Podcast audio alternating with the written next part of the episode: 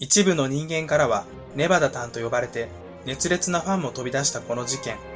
なぜこのような事件が起こってしまったのか。参考画像としてネバダタンのイラストを描いてみました。まだまだデジタルで描くのは慣れてませんが、髪の毛も動かしてみました。あと、一応喋ります。私、ネバダタン。今、校庭にいるの。メリーさんみたいなことを言っていますが、階段みたいに怖い事件なので苦手な方は他の動画をご覧ください。事件概要。2004年6月1日、長崎県佐世保市にある小学校で6年生の少女が同級生を切りつけた事件。流出した写真の彼女が着ていた服装に入ったロゴからネット上ではネバタタンと呼ばれた。当日の給食の準備中、加害少女は被害者を3階の学習ルームに呼び出し、カーテンを閉めて椅子に座らせ、手で目を隠し、背後から首を切りつけた。首の傷の深さは10センチ、長さ10センチ。左手にある防御層は、骨が見えるほどの深い傷があった。犯行後、15分ほどその場に留まった後、自ら担任に報告しに教室に戻った。人気の理由。ここまでの人気が出た理由は、彼女の写真が出回り、美少女だったこともあるが、それ以上に幼い子供が事件を起こしたことに尽きると思います。その行動の是非にかかわらず、どこかアニメ的な、ファンタジックな印象を受けます。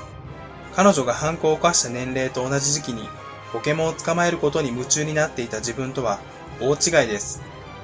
事件の背景。被害少女が明るくクラスのリーダー的存在に対し、加害少女は無口で5年生の終わり頃から精神的におかしな行動が目立つようになった。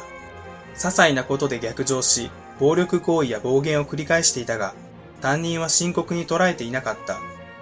6年生になると、クラスメイトをモデルに、バトルロワイヤルの同人小説を作成。被害少女と同性の人物も登場し、物語の中で殺されている。事件の引き金と要因。重いと言われたことに腹を立てたと言っていたが、これは引き金であって直接的な要因ではない。ギリギリまで水を入れたコップにコインを入れて溢れた。そんな感じだと思います。では、何が彼女をそこまで追い詰めてしまったのか。障害や家庭環境も関係があるかもしれないが、そこまでのウェイトを占めているとは思えない。ネットや交換日記での喧嘩、人気者の被害者と煙たがられる加害少女の差。喧嘩をすれば皆が被害少女の側につく。学校、チャット、掲示板、交換日記での自分の居場所がなくなっていた疎外感。それこそが動機ではないだろうか。映画バトルロワイヤルを見て妄想を膨らませたのだとしても、彼女の居場所を一つでも作ることができたなら、このような事件は起こらなかったのではないか。分析。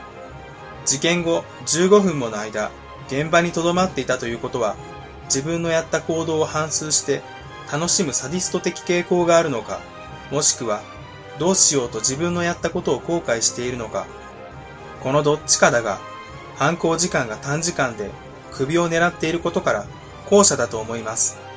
さらに、自ら教室に向かい、パニックになった様子で教師に報告している。彼女は命の大切さを理解しておらず、純粋に居場所を奪った憎い相手をいなくなればいいと考えた。しかし、犯行後に自分のやったことの重大さに気がついた。もしそうなら、更生の可能性は十分にあるのではないか。事件後と現在。2020年の時点で28歳になる彼女。現在は何をしているのでしょうか。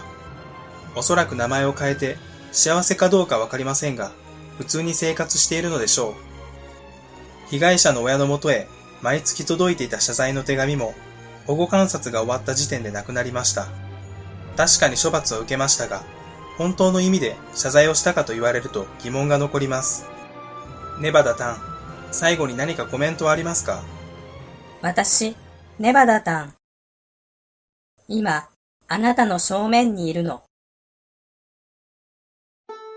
ちょうどリクエストをいただいた時期に、この事件を取り上げている方がおられたので、この動画をアップした後、そちらと見比べるのが楽しみです。ちなみに今回、ネバダタンの絵が一番時間がかかりました。